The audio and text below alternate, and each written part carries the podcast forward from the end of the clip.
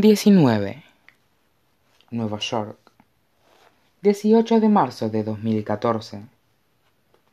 Solo les queda una exposición por ver. Mientras la luz atenúa, Henry y Eddie entregan sus gomas azules a la persona de la entrada y se adentran en un espacio compuesto solo de plexiglas. Las paredes transparentes se alzan en hileras. A Henry le recuerdan a las estanterías de una biblioteca o a las de la tienda, pero no hay libros a la vista, solo un rótulo sobre sus cabezas que reza Vosotros sois el arte. Unos cuencos con pinturas fluorescentes descansan en cada uno de los pasillos y, como era de esperar, las paredes se encuentran cubiertas de marcas, firmas y garabatos, huellas de manos y diferentes formas. Algunas se extienden a lo largo de la pared, mientras que otras permanecen anidadas, como secretos, en el interior de marcas más grandes. Adi sumerge un dedo en pintura verde y lo aproxima a la pared. Dibuja una espiral, una única línea en expansión. Pero cuando llega al cuarto bucle, el primero ya se ha desvanecido, sumergido como un guijarro en aguas profundas. Una huella imposible, borrada de toda existencia. La expresión de su rostro permanece inalterable. No vacila ni un instante, pero Henry es capaz de atisbar la tristeza antes de que ésta también desaparezca y se oculte. ¿Cómo logras no desmoronarte? quiere preguntarle él. En su lugar, hunde la mano en la pintura verde y alarga el brazo hacia la pared, pero no dibuja nada, sino que aguarda inmóvil, con la mano flotando sobre el cristal. Pon tu mano sobre la mía, le dice él, y ella duda solo un momento antes de presionar la palma contra el dorso de su mano, colocando los dedos sobre los suyos. Ya está, le dice él. Ahora podemos dibujar. Ella curva su mano, curva la de él, y guía su dedo índice hasta el cristal, y deja una sola marca, una línea de color verde. Henry advierte cómo a se le atasca el aire en el pecho. Siente la repentina rigidez de sus extremidades mientras aguarda a que la línea desaparezca. Pero no lo hace.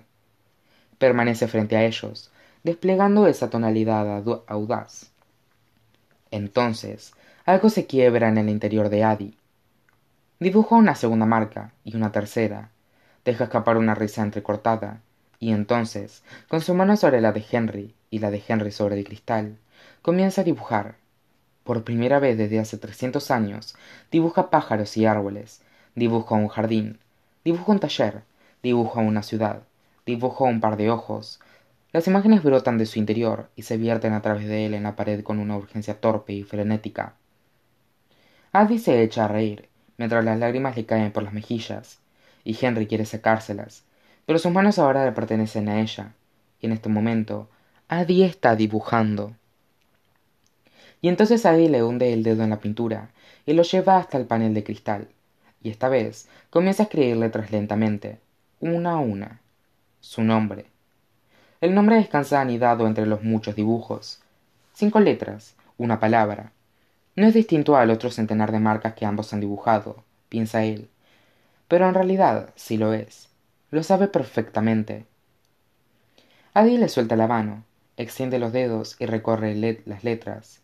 Y por un momento, su nombre se borra y en el cristal no quedan más que unas pocas rayas verdes. Pero para cuando aparta los dedos, el nombre vuelve a aparecer, sin mácula e intacto. De pronto, algo en ella cambia le envuelve, igual que a él lo envuelven las tormentas, pero se trata de algo diferente. No es oscuro, sino deslumbrante. Una ocurrencia repentina y penetrante.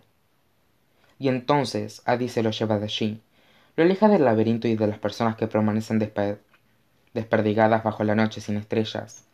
Lo aleja de ese carnaval de arte y de la isla, y él se percata de que en realidad no está alejándolo, sino llevándolo en dirección a algún lugar al ferry, al metro, a Brooklyn, a casa. Durante todo el camino, ella se agarra a Henry con firmeza, ambos con los dedos entrelazados y las manos manchadas de pintura, y así permanecen mientras suben las escaleras del edificio, y cuando él abre la puerta.